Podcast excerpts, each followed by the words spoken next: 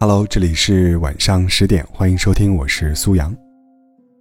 在婚恋市场有一个默认的潜规则，多数的男性不喜欢太过强势的女性，于是你会发现，不论这个女生学历多低，收入有多么少，在自己的相亲资料中，往往都会写自己擅长烘焙，喜欢小动物。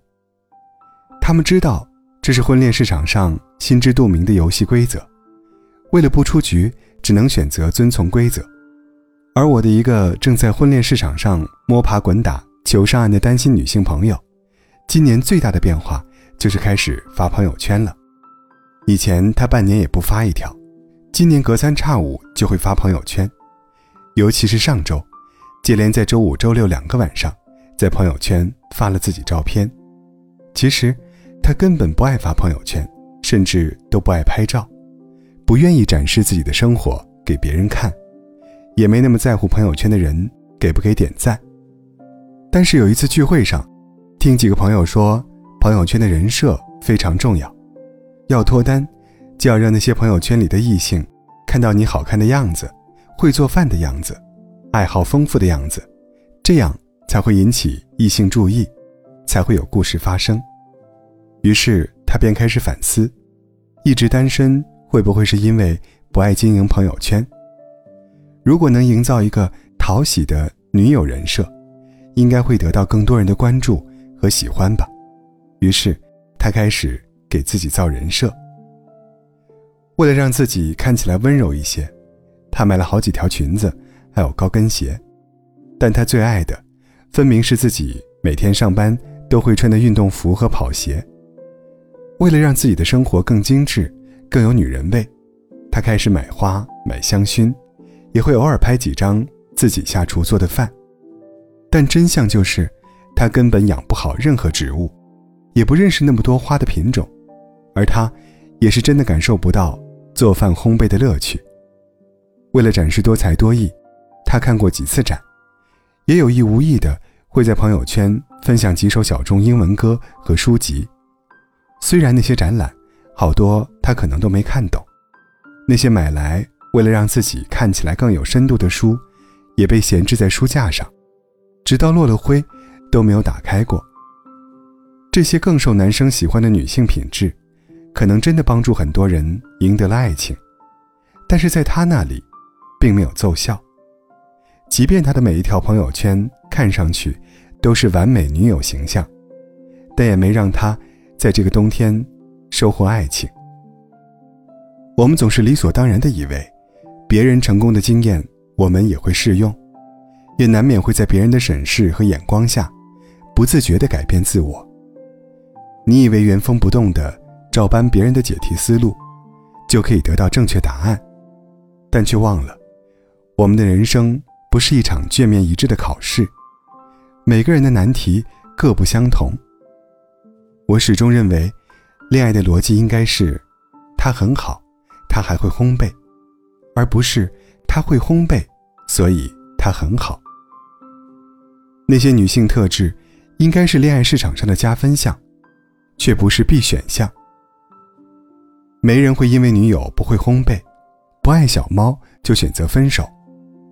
正如没人会因为某个人温柔、有才华，就要约定一生。我没有营造的人设那么完美，但我也不坏。我很自律，能坚持每天早晨七点起来去健身房健身。为了减脂，可以做到一口饮料都不喝。我很有爱心，每次朋友圈看到看病众筹的链接，都会点进去捐款。我不喜欢浪费，和我吃饭的朋友们总会在我的督促下点适量的东西，不能剩饭。垃圾没扔进垃圾桶，我一定会捡起来再扔一次。看到走路迟缓的爷爷奶奶们，即便再着急，也会让他们先走。我们不完美，可是这样的我们，依然值得被爱。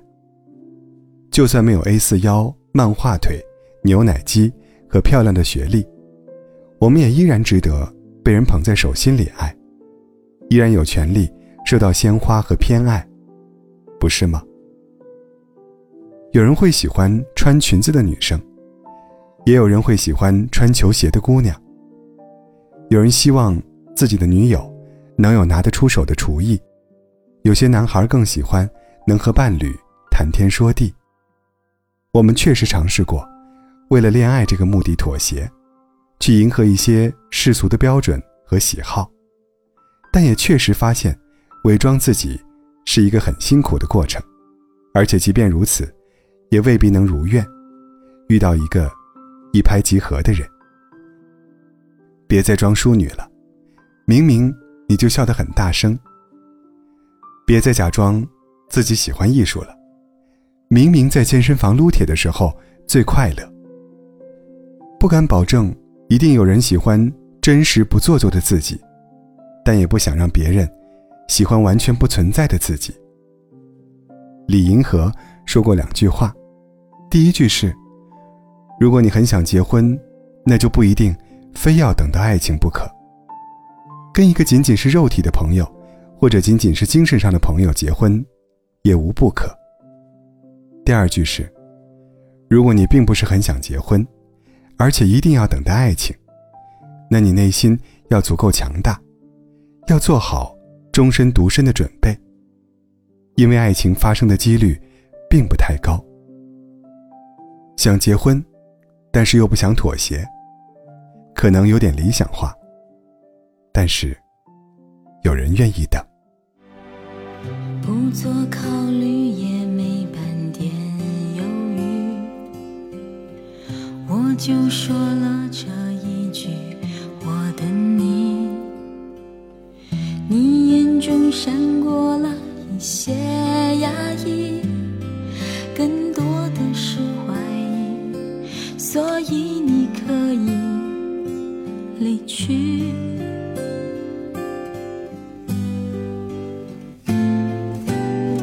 不相信你还会回心转意，是我任性才决定中的泪没掉过一滴，只是随你背影。慢慢倒流进心里。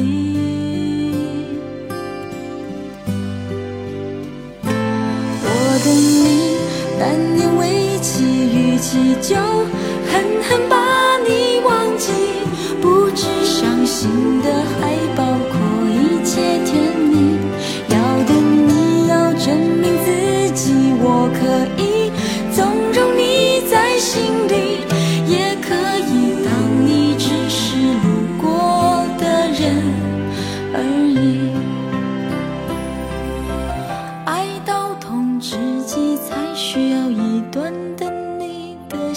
情